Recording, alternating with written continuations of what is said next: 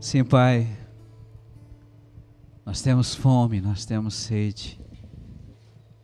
Nós somos apaixonados.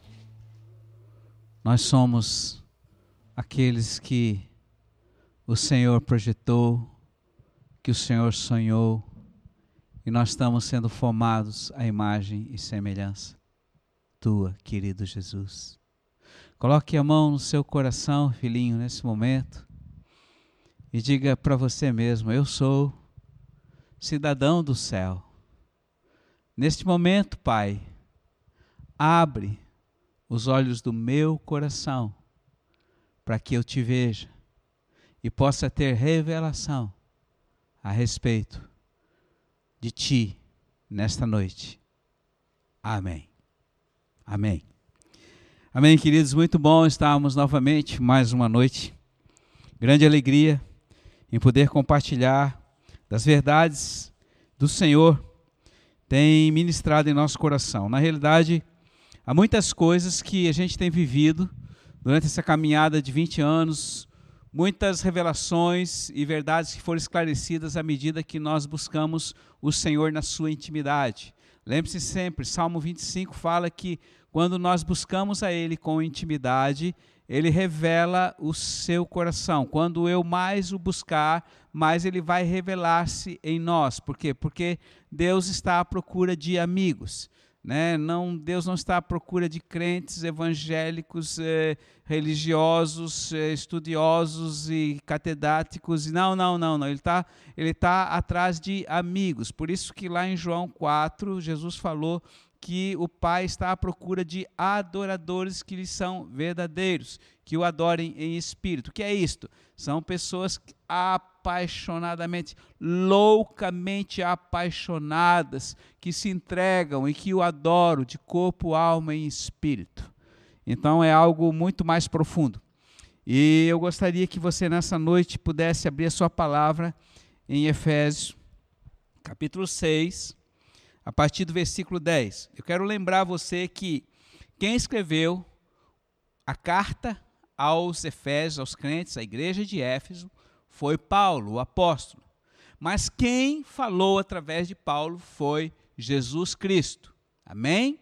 É importante por quê? Porque Paulo foi um instrumento. Foi um homem de Deus, o maior profeta revelativo em termos de ensino da igreja, da palavra. Mas quem manifestou através dele foi Jesus, através do Espírito Santo. Então isso é muito importante. Nunca vamos endeusar ninguém, homem algum, exceto ele, Jesus Cristo. Amém? Então ele diz aqui a partir do versículo 10 do capítulo 6 de Efésios assim: Finalmente, queridos, fortalecei-vos no Senhor e na força do seu poder. Agora preste atenção no versículo 11. Revesti-vos de toda a armadura de Deus, para poderes resistir às emboscadas, às ciladas de Satanás. Pois o nosso combate não é contra sangue e nem carne, mas contra os principados e as autoridades, contra os dominadores desse mundo de trevas, contra os espíritos do mal que, preste atenção, que povoam, que vivem nas regiões celestes. Por isso, vocês devem se vestir da armadura de Deus para vocês poderem resistir no dia mal e, ser, e saírem firmes de todo o combate. Agora o versículo 14. Portanto, então, ponde-vos de pé e coloquem sobre vocês os cintos da verdade, revestivos da coraça da justiça, calcem é, os pés com o zelo para programar o evangelho da paz, empunhe o grande escudo da fé, com o qual poderei extinguir os dados inflamados do maligno, e também tome o capacete da salvação e a espada do Espírito, que é a palavra de Deus, e com orações e súplicas de toda sorte, orai em todo o tempo no Espírito, e para com isso também vigiem com perseverança e súplica por todos os santos. Filhinhos, eu vou falar nesta noite sobre a armadura de Deus, ou a vestimenta do reino, como você quiser. E eu sei que você sabe, você já conhece, pelo menos os que já estão nas montanhas há muito tempo, sabem do que nós estamos falando. Existe uma armadura, uma roupa, que Deus nos deu para nós fazermos uso. E essa roupa, ela não é uma roupa comum. Né? Nesse momento você está me assistindo, eu sei que você está vestido, você está de roupa. Né? Você está com uma camisa, você está com uma calça, ou possivelmente um chinelo, alguma coisa, mas na realidade é que hoje pela manhã, quando você se levantou, você tomou um banho, sei lá o que você fez, mas você botou a roupa. E se você saiu de casa também, você colocou roupa. Então você está vestido. Todos nós aqui estamos vestidos, eu estou vestido nesse momento. Mas Deus está falando aqui que existe uma outra roupagem referente a, ao mundo espiritual, não ao mundo natural. Ao mundo natural é a nossa roupa, e você pode usar a roupa que você achar melhor, do seu gosto, da sua maneira, do seu tamanho e tudo mais.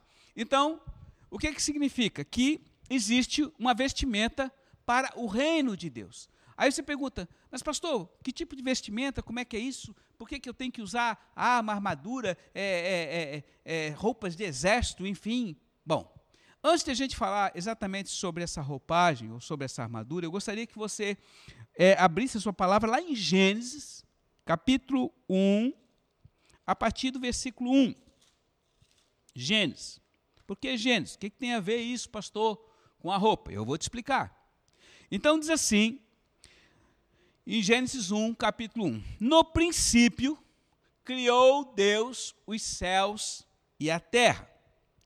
Ora, a terra estava sem forma e vazia, ou ela se tornou sem forma e vazia, e as trevas cobriam o abismo, mas um sopro de Deus agitava a superfície das águas.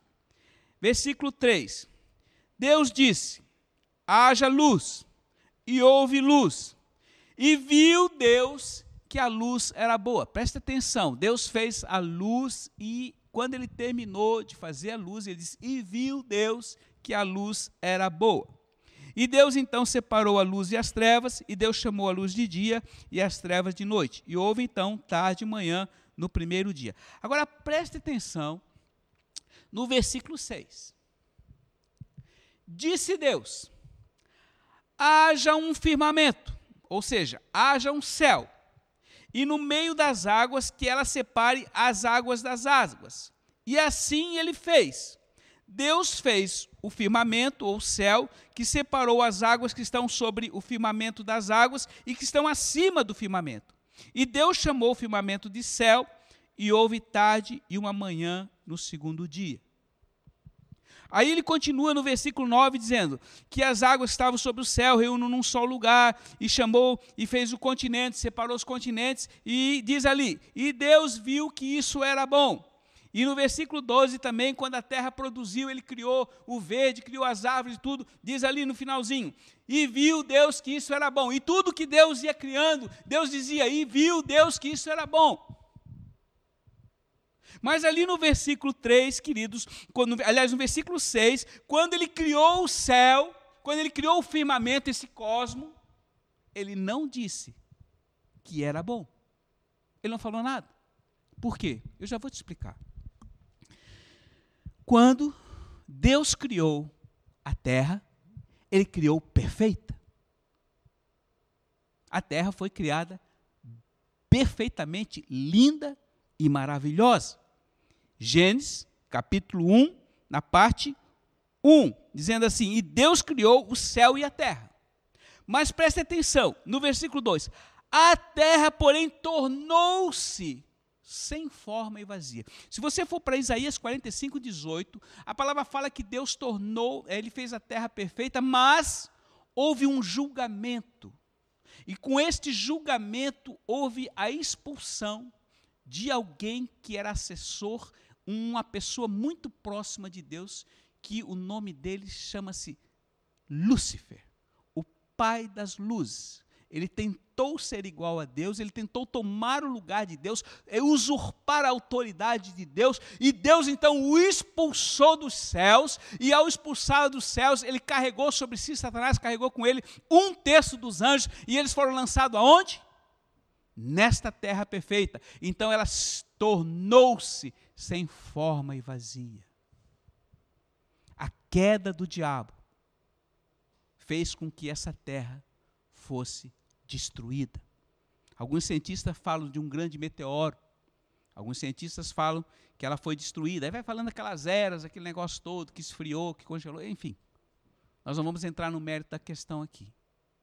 Mas existe uma grande lacuna de milhões de anos entre Gênesis 1 e 2. Pois muito bem, queridos, aí Deus começou a recriar. E ele começou a luz, criou a luz e viu que a luz era boa. Mas quando ele mexeu no céu, por que, que ele, a Bíblia não diz que Deus viu que era bom o firmamento? Sabe por quê? Eu vou te explicar. Você já mexeu numa água parada? Você já percebeu que às vezes você está numa pocinha de água, você vai lá dar uma mexidinha naquela água ali, sabe o que, que acontece com ela? Ela fica totalmente toldada. Antes ela estava transparente. Mas você mexeu ali, fica toldada, você não consegue nem ver o fundo. Irmãos, quando Satanás caiu ali com seus demônios, ele estava sob a terra. E quando Deus foi, formou o céu, quando ele criou o céu, aquela demonhada toda passou a infestar o céu. Que coisa terrível.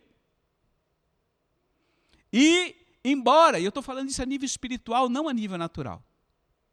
Porque a nível espiritual, a palavra de Deus diz lá em Efésios 2, capítulo 2, diz que Satanás é o príncipe da potestade do ar. Então onde é que ele habita? Aqui, no ar nesse cosmo, nesse, nesse mundo que nós vivemos aqui em volta desse, dessa esfera, é, é, desse planeta. Aqui é o lugar onde ele habita. Quando ele, Deus desafiou ele lá em Jó capítulo 1, ele, onde é que tu andavas? Ah, eu estava andando aí rodeando a terra. Por quê? Porque ele anda por aí. Ele anda pelo ar. Então veja bem, o céu ficou infestado de demônios e, e, a palavra diz que Deus não viu que aquilo era bom, porque ficou tudo toldado. Mas naturalmente estava bonito. E eu quero dizer para vocês, filhinhos, que quando nós participamos de uma da primeira estratégia, eu chamo da, da estratégia da trombeta, foi no ano de 2002, se eu não me engano, é, que o Senhor nos mandou orar sobre 21 pontos dessa ilha. Então eu levei essa trombeta. Foi quando, recentemente, assim, nós tínhamos começado como igreja, o Senhor nos mandou fazer duas trombetas de prata. E eu saí e comigo iam alguns guerreiros com munidos de bandeira. E nós fomos em determinados locais e ali nós, um dos primeiros locais que nós fomos foi quando nós subimos o Morro da Cruz. E era um dia de, de alta pressão, ou seja, tinha passado uma tempestade, estava soprando vento sul, o céu estava lindo, estava cavoque, como diz aí na aeronáutica, céu de brigadeiro. Não havia uma nuvem no céu, estava lindo. Só que enquanto nós subíamos o Morro da Cruz, os profetas viam o céu infestado de demônios, mas infestados, fechado o céu de demônios, de tanto que tinha sobre essa cidade de Florianópolis. E o dia estava lindo. Então, o que, o que o Senhor estava nos mostrando é que, a nível espiritual, este mundo está infestado de espíritos malignos. Por isso ele diz que o mundo jaz no maligno.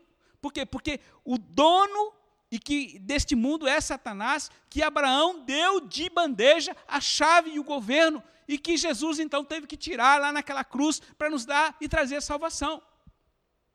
Então, quando ele fala sobre isso, Deus preparou o quê? Uma roupa normal para você agir diante de uma esfera normal? Não. Eu estou falando para você aqui de um mundo espiritual. E se você não sabe, eu quero dizer para você que você é um cidadão do céu. Você acabou de falar isso antes do culto. Lembra? Você não é deste mundo. Você não pertence mais a este mundo porque você foi comprado pelo sangue de Jesus e você foi resgatado, então você não pertence mais a essa esfera aqui. Você está aqui como um representante, um embaixador e com uma única função de preparar o caminho e a volta do Messias. Amém, querido? Diga amém, amém. Isso mesmo. Então veja bem, aí você está numa situação onde a área espiritual, aquilo que você, os teus olhos naturais não veem, está terrivelmente infectado de um, um vírus maldito chamado espíritos imundos, malignos, que entram nas pessoas, influenciam a mente das pessoas, que atuam nas pessoas de uma forma sobrenatural. Você está recheado da palavra de Deus, de pessoas que são movidas pelo próprio Satanás, enfim. Então, Deus diz para você: veste qualquer roupa? Não.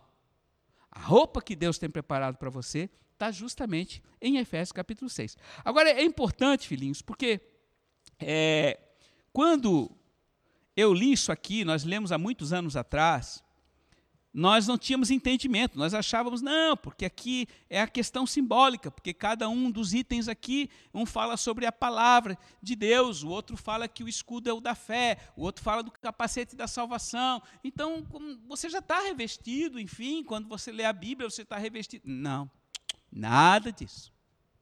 Eu quero dizer para você uma coisa, querido. Assim como você nessa manhã colocou roupa ao se levantar, você também precisa se revestir da roupa de Deus que está escrito nesse livro. Ah, pastor, mas como é que é isso? É, eu não vejo nada. É claro que você não vê nada. E você nunca vai ver, salvo se Deus abrir os olhos do seu coração. Por isso é importante você pedir ao Senhor que abra os olhos do seu coração. Por quê? Porque o seu coração tem olho. Está escrito lá em Efésios capítulo 1. Pode ir lá. Você vai achar lá, Paulo falando, né? Jesus falando através de Paulo, para que Deus te dê revelação, espírito de sabedoria, poder, para que os olhos do coração estejam abertos, para que você tenha a revelação e o entendimento a respeito das coisas do reino de Deus. Aí você pode dizer, ah, pastor, isso aí é coisa de vocês. Isso aqui é, um, é uma dedução que o senhor está tendo. Não, não. Não, não. Isso é uma revelação que Deus nos deu e ela é tão real quanto eu estou aqui falando com vocês nesse momento. Não é porque você não está vendo, não é porque eu não vejo que não seja real. É real. E aos que creem e vivem e agem em cima disso, há uma proteção maior. E aqui eu quero entrar na questão da proteção. Muito bem, queridos. Então, essa é a vestimenta que Deus designou para mim e para você. E nessa noite eu gostaria que você, filho, prestasse atenção e você começasse a fazer uso de, de, dessa armadura, dessa roupa. E você vai ver a diferença que vai haver do dia que você fizer uso e do dia que você não fizer. Porque experimenta você sair num dia frio com uma roupa assim. Você vai sentir frio. Experimenta você sair aí num dia de verão escaldante com uma roupa de inverno. Você vai ter uma reação. Então preste atenção. Eu estou falando aqui a nível espiritual. Primeira coisa que Deus fala a respeito da armadura está então em Efésios capítulo 6, que diz que essa armadura nós devemos nos revestir diariamente. Assim como você coloca a sua roupa natural, você também tem que colocar essa armadura. E aqui a palavra começa em Efésios 6 falando para colocar o capacete da salvação. Capacete. Quilinhos, vamos prestar atenção e vamos chegar na conclusão de que os soldados, quando vão para a guerra, eles usam um capacete. Antigamente era de aço, hoje é de um tipo de material mais leve, mas é que é resistente a tiros. O capacete da salvação, esse capacete e essa armadura que Paulo fala aqui é exatamente a armadura do soldado romano, que existia e que era padrão na época a respeito de uma vestimenta de guerra. E ele usava um capacete. E o capacete do soldado romano, ele era de ferro, ele fechava aqui a testa, e ele vinha até aqui atrás e fechava a nuca. Ele tinha também aqui uma, uma, uma, um, um, um, uma, uma, uma espécie de uma de, de, de uma rampa de, de metal para proteger o seu pescoço. Então, assim, seja a espada, seja a flecha, seja o que for, não penetrava e não matava o soldado. Por quê? Porque ele tinha uma proteção. A palavra de Deus aqui fala que esse capacete, ele tem a função de guardar a sua mente. Por quê? Porque a partir da hora que você foi resgatado em Jesus Cristo, a salvação a ti foi garantida. Por quê? Porque o Espírito de Deus passou a entrar dentro do seu coração. Então, dentro do seu coração, no seu espírito, você tem vida. E se hoje você partir, você que é do Senhor, você que é cristão e tem um relacionamento com Ele, você vai estar com Ele. E o que dá certeza da sua salvação é a sua fé. Então, o que, que você precisa fazer? A sua fé é algo que foi plantado, mas precisa desenvolver, precisa crescer. Porque senão ela vai ficar uma semente. Se ficar uma semente por si só, ela morre. Ela precisa crescer, ela precisa amadurecer. Como é que ela cresce? À medida que eu vou alimentando ela. Então, o capacete, quando você coloca o capacete da salvação, você pega o capacete, não sei se você já botou um capacete de motocicleta, você coloca ele aqui, ele protege a sua mente. Agora preste atenção, filhos. Qual é a área? Qual é a área que você é mais afligido na sua vida? É o corpo? É o seu espírito? é a sua mente. As flechas malditas que Satanás lança diariamente sobre a sua vida: mentira, engano, acusação, maus pensamentos, maus sentimentos. Vai jogando aonde? Na mente. Porque a palavra de Deus diz lá em Provérbios capítulo 6 que nós somos aquilo que pensamos. Muitos de você é triste, é deprimido, não tem perspectiva de vida porque você se vê alto depreciativo. Você não vê como Deus te vê. Você vê como você vê diante do espelho e você vê como você acha que as pessoas pensam de você. Vou falar algo para você, filhinho. Se você se preocupa como as pessoas pensam de você, você não vive. Você apenas existe para tentar agradar algumas pessoas. Você não foi criado para agradar homens. Você foi criado para viver e agradar totalmente a Deus. Então, os homens, nós respeitamos, nós damos a vida, nós abençoamos, mas nós não vivemos preocupados com o que eles pensam de nós. Significa que eu não devo dar um mau testemunho, mas eu não posso viver em função deles. Então, tudo isso Satanás é acusado. E eu, ele fica te acusando, ele fica te jogando ali todo dia. Ele fica jogando na sua mente que você é isso, é aquilo. E, principal, ele traz a existência ao teu passado. Muitos do passado de vocês teve passado difícil. Passados que muitos não gostariam de se lembrar. Até o meu passado não foi um, um passado assim tão negro, sob o ponto de vista natural, mas eu não gosto de me lembrar dele. Porque as obras mortas antes de Jesus não me trouxeram absolutamente nada. E mexer naquilo que está morto, filhinho, só traz prodidão.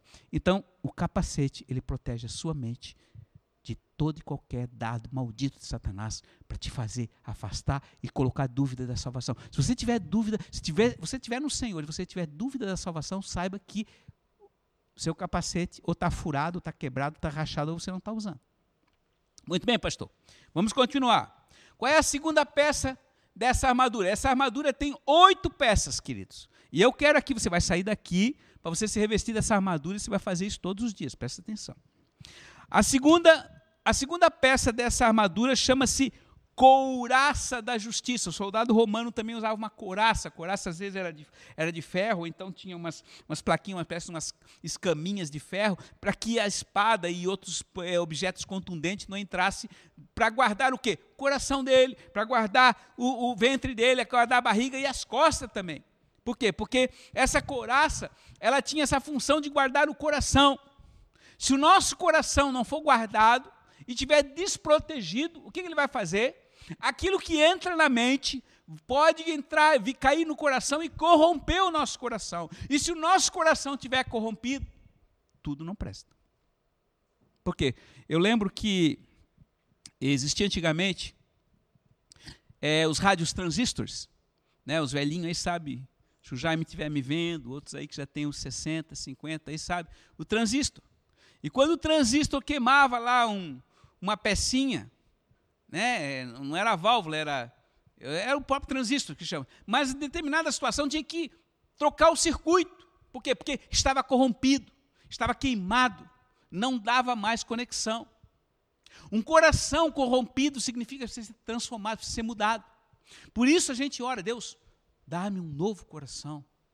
Lembre-se de Davi, queridos. Davi era um homem, um homem segundo o coração de Deus. Mas quem foi Davi? Davi foi um assassino e um adúltero. Ele matou uma mulher extremamente. Aliás, ele, ele, ele matou o marido de uma mulher extremamente linda, que ele viu ela tomando banho, e ele, como era rei, podia fazer o que ele quisesse. Ele chamou essa mulher, deitou com ela, ela ficou grávida, e aí chamou o marido do cara, e ele estava lá na frente no campo de batalha, defendendo o rei. E aí, o que, como é que eu vou fazer para que aquele, dizer que aquele filho tem que ser dele? Ou fulano, deita com a tua mulher. Mas o cara disse: Não, não vou deitar com a minha mulher, porque enquanto não, meus amigos, meus guerreiros estiverem lá no campo de batalha, eu não vou, eu não vou deitar com ela. Eu sou, eu sou fiel ao, ao rei e sou fiel aos meus, aos meus companheiros.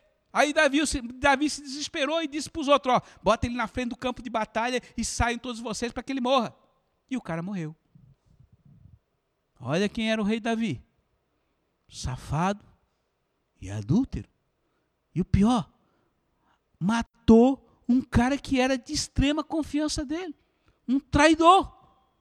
O que, que você pensaria de um homem desse? Você acha que teria perdão para ele?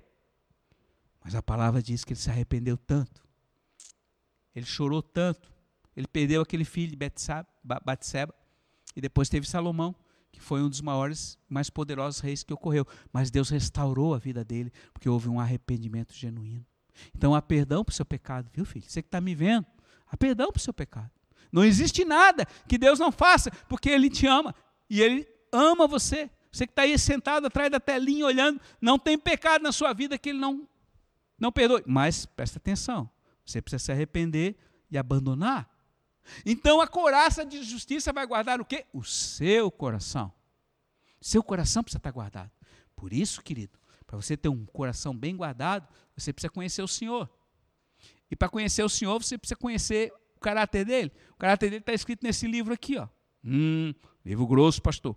Vai lendo, Deus vai te dar graça. Ele vai abrindo os olhos do coração, você vai tendo fome sede, fome sede, fome sede, fome sede. Porque o problema não é você conhecer um livro teológico para você discutir com as pessoas o que é certo e o que é errado.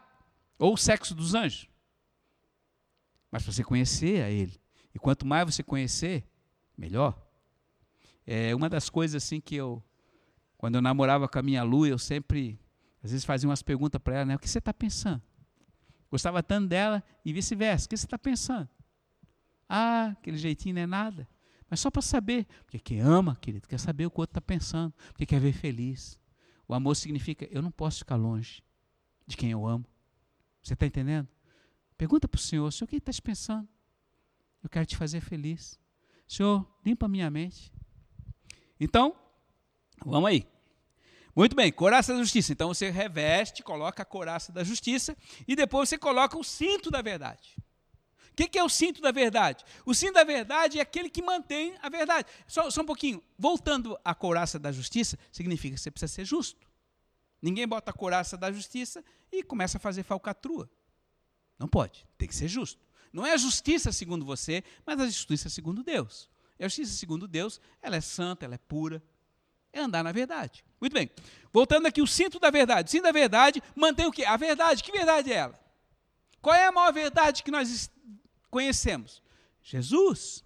O cinto da verdade, ele segurava o quê? Ele, na época do soldado romano, ele segurava uma, uma, uma veste, uma espécie de uma saia de couro, que também protegia as pernas do soldado. Mas hoje, filhinhos, os cintos hoje do, da, da, do, do soldado atual, ele tem munição muita munição, ele tem cinto aqui, tem cinto aqui, nesse cinturão, ele tem arma é automática, ele tem aqui granada, ele tem algumas outros dispositivos de guerra e até víveres, que ele leva aqui para ter capacidade para manter na linha de frente, na linha de guerra. Então, o cinto da verdade que você coloca, assim como você colocou hoje seu cinto natural aí, você coloca esse cinto para sustentar a verdade que está sobre a sua vida. Olha que, que tremenda essa armadura de Deus. Depois, a, a, a, o, o quarto equipamento está as sandálias da proclamação do Evangelho da paz. O que, que é isso? Você calça as sandálias do Evangelho, da proclamação do Evangelho da paz. Significa que os seus pés devem caminhar, mas também devem proclamar as boas novas. Qual é as boas novas? Jesus a esperança da glória. Jesus, o Salvador. Falar para aquele que não conhece, diz: Olha, eu conheço alguém que pode resolver todo o seu futuro. É Jesus. Porque a maioria das pessoas que te rodeiam até já ouviram falar, mas nunca tiveram encontro. E sempre que há uma oportunidade, faça uso. Porque a palavra diz assim: Bem-aventurado e feliz são os pés daqueles que proclamam a verdade. Então, há uma bênção de Deus e é um compromisso meu e seu de nós também fazermos uso deste, desta sandália. O soldado atual usa uma bota. A bota pode passar por cima de tudo. Pode passar por cima de pântano, por dentro de pântano, por cima de pedra, não vai acontecer nada. Por quê? Porque ela protege. Então ela vai caminhando e aonde o soldado vai, vai entrando, ele vai tomando posse de uma terra. Só lembrando que você está numa terra estranha. Lembra que Jesus falou para os discípulos: ó, vocês vão entrar como lobo no meio de cordeiro. Ou seja, essa terra aqui está cheia de traidor. Essa terra está cheia de inimigo. É um campo minado.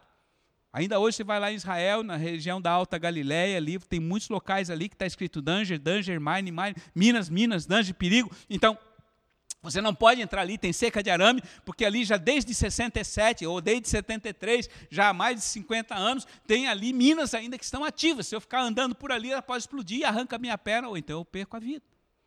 E eu, hoje Deus está falando para você, a terra que você pisa hoje é uma terra minada.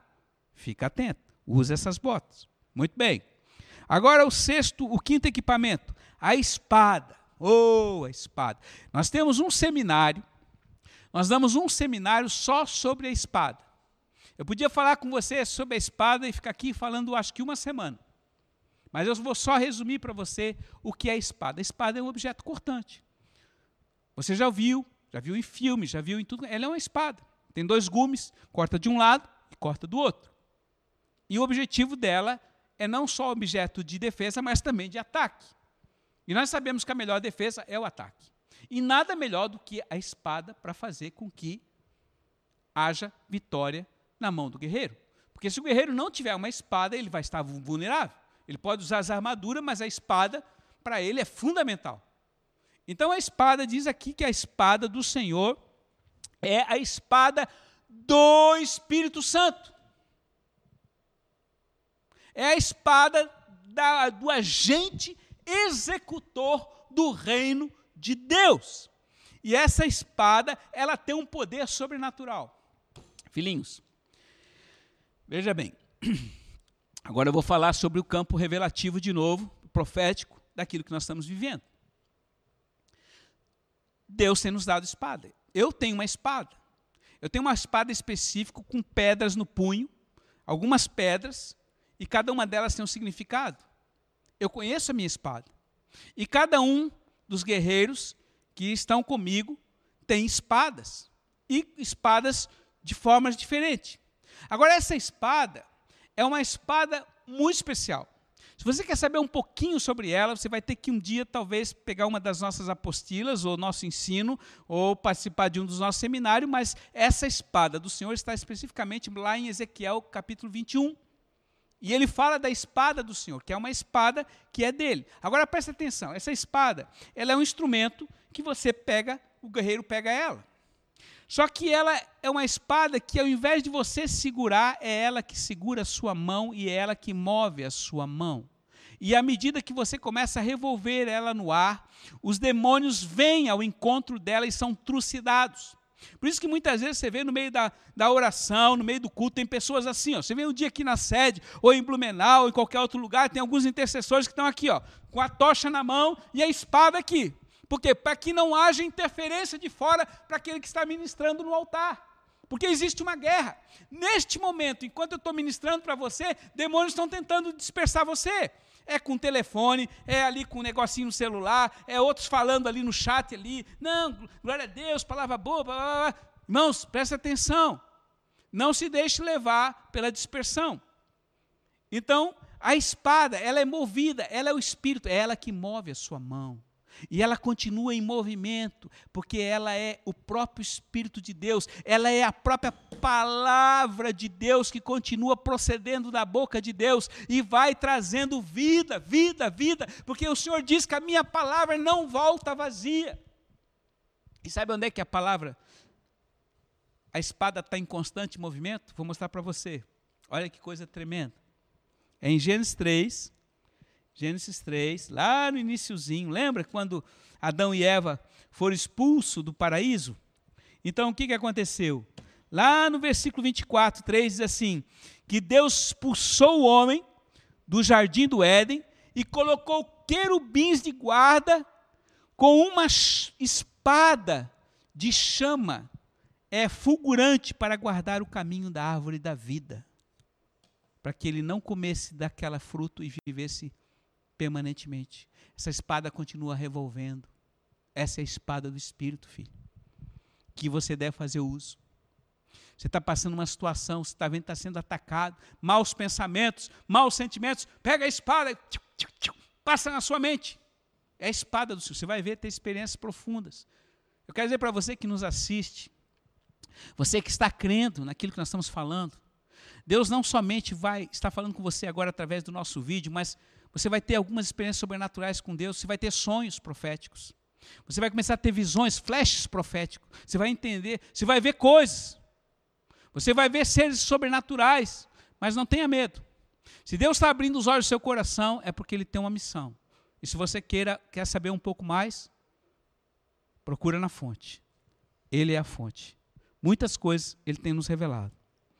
Mas agora, voltando então, depois da espada, que está em Gênesis 3, 24, como eu falei, Ezequiel 21, nós temos então o escudo da fé. O escudo da fé. Irmãos, esse escudo, ele tem o objetivo do quê? De fazer com que tudo aquilo que é mentira, que é engano, caia por terra. Por quê? Porque o mentiroso, que é Satanás, Apocalipse 11, o mentiroso, aquele que enganou o homem, que enganou a nossa primeira mãe, ele nos faz cair em pecado e depois ele fica nos acusando, que nós não prestamos, que isso e aquilo. Então, com base nisso, ele vai trazendo dúvida em relação àquilo que nós vivemos, mas o escudo da fé nos protege e nos dá a segurança de que nós pertencemos ao Senhor, e é pela fé implacável que nós vivemos no dia a dia, porque ele diz assim: O meu filho, o meu justo, tem vida por fé em mim. Então, escudo da fé. E depois, então, nós temos o manto. Pastor, mas o manto não está ali na, na, na, em Efésio. Aí eu vou falar a respeito do manto. Filhinhos, Lá no livro do Rick Joyner, chamado A Batalha Final, que é um, uma revelação profética a respeito da própria palavra. Quando ele, ele, ele, ele viu que muitos dos cristãos se revestiram da armadura e saíram destruindo Satanás, Deus mostrou para ele destruindo os demônios e abutres e tudo mais, essa sujeirada de espíritos malignos que havia na, na vida, é, no, no, mundo. É, ele percebeu que muitos deles que estavam avançando e estavam tendo grande capacidade de vitória, começaram a ser flechados nas costas. Flechas, flechas espirituais. Flechas de calúnia, flechas de engano, flechas de ira, flechas disso. E essas pessoas começaram, aos poucos, começaram a, a, ficar feridas e continuaram avançando até que chegou lá na frente e morreram. Aí ele perguntou, senhor, por que eles não eles estão sendo flechados e eles não percebem. Aí o Senhor falou uma coisa. Isso aqui é um grande, uma grande questão e um grande segredo. Ele mostrou que a armadura sozinha, ela produz um brilho, um brilho sobrenatural que cega você. Eu não sei se você já dirigiu na neblina, com farol alto. A neblina, você tem que usar o farol baixo, porque se você botar o farol alto, você não consegue chegar na frente do carro, tudo fica branco. Então, o brilho da armadura, essa armadura que Deus nos deu, ela é tão brilhante, é tão poderosa, ela é tão reluzente, que ela produz uma luz que cega aquele que está vendo. E aí o Senhor fala que nós devemos colocar um manto, um manto da cor de burro como, quando, chove, como, quando foge, desculpe. É um manto para tirar esse brilho, que tira o reflexo. Eu hoje estou com o reflexo do, do, dos holofotes aqui, eu tenho dificuldade de enxergar a câmera por causa da luz que está sobre meus olhos. O manto da humildade me mantém ensinável, me mantém dependente de Deus. Jesus usou esse manto, lembre-se. Isaías 59 fala a respeito deste manto, o manto da salvação. Este manto faz parte da nossa armadura. Isso Deus mostra. E esse manto ele nos protege de toda a soberba. O princípio da queda é o orgulho. Foi o que cai, fez Satanás cair, a presunção, se achar, achar que você é bom. Lembre-se, aquele que pensa que está em pé, aquele que pensa que está em pé, cuide para que não despenque.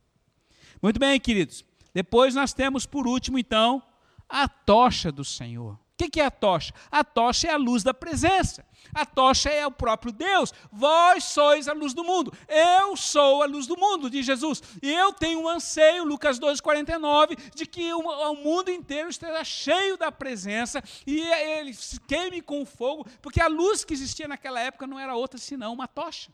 Não existia é, lanterna, não existia nenhum tipo outro de, de, de, de lanterna, senão a que era carregada na rua, senão a tocha. E ele é a tocha. E nós carregamos a tocha. E a tocha também é algo revelativo que Deus tem nos dado, e nós já temos levado para sobre toda a terra, mais de 150 nações. Todas as cidades desse, de, de, desse estado, todas as capitais desse país, em muitos, muitos, muitos lugares que nós já perdemos a conta durante esses 10 anos de carregar da tocha que o Senhor tem nos mandado.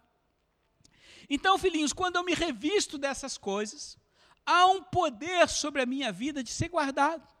E hoje eu estou trazendo esse ensino para você, porque se você for sábio, e você começar a fazer uso disso todos os dias, você vai ver que você vai ter uma proteção maior e algo também de Deus vai começar a operar em você.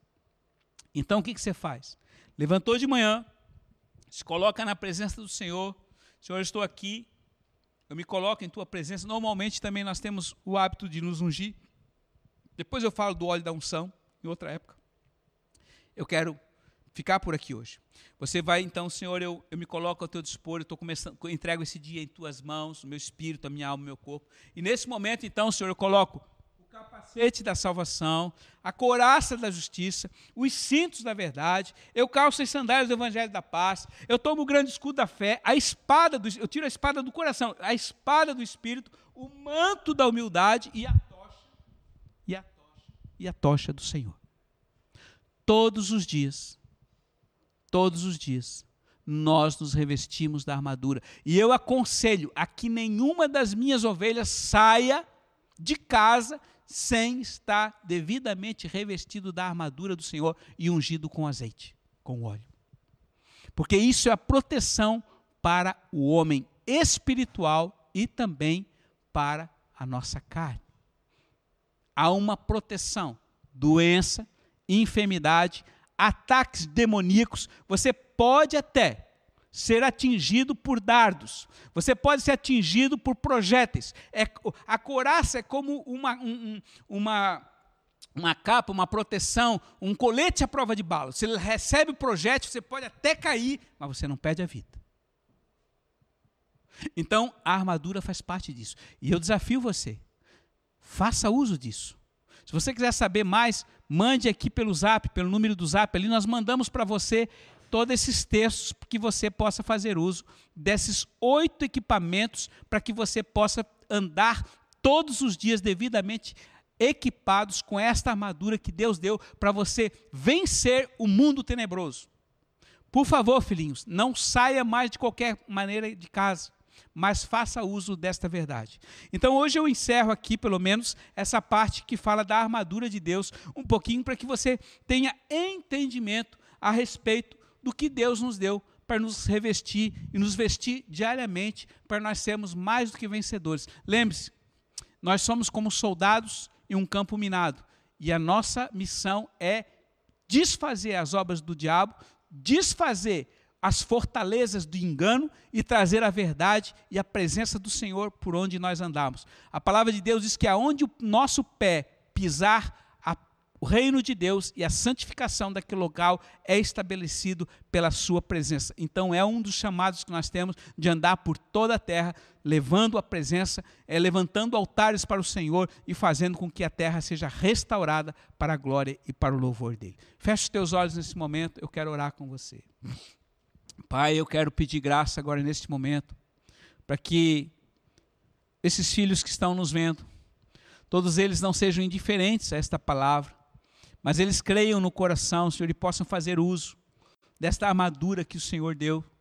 Sempre, Senhor, colocando o capacete da salvação, a coraça da justiça, os cintos da verdade, calçando as sandálias do evangelho da paz, o grande escudo da fé, a espada do Espírito, o manto da humildade a tocha do Senhor, e que eles não saiam, Senhor, de uma maneira displicente e sejam atingidos por qualquer dardo inflamado, mas que nesta noite eles sejam revestidos da armadura, sejam sábios, estejam atentos e, como diz a tua palavra, Senhor, eles possam orar em todo o tempo no Espírito e em súplica para guardar a cada um dos santos que hoje estão sobre a terra.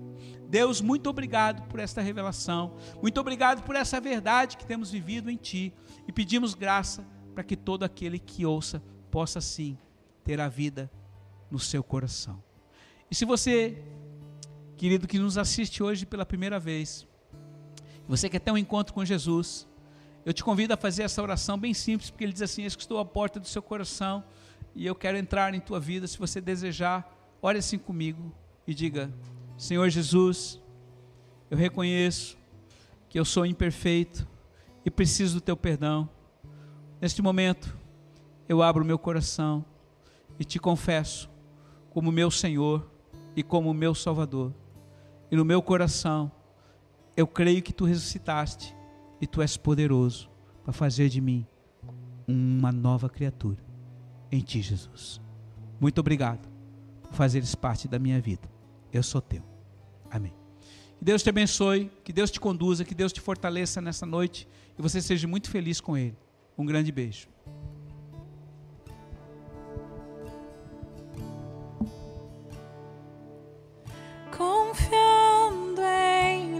Nosso Deus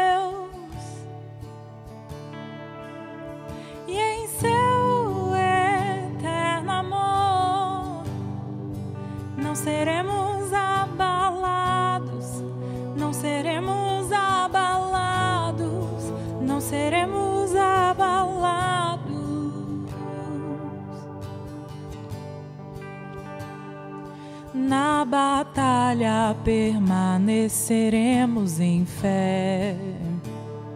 E se exércitos se erguerem contra nós, não seremos abalados, não seremos abalados, não seremos abalados.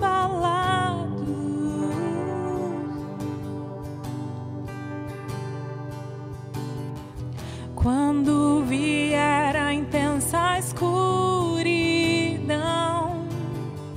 não temerá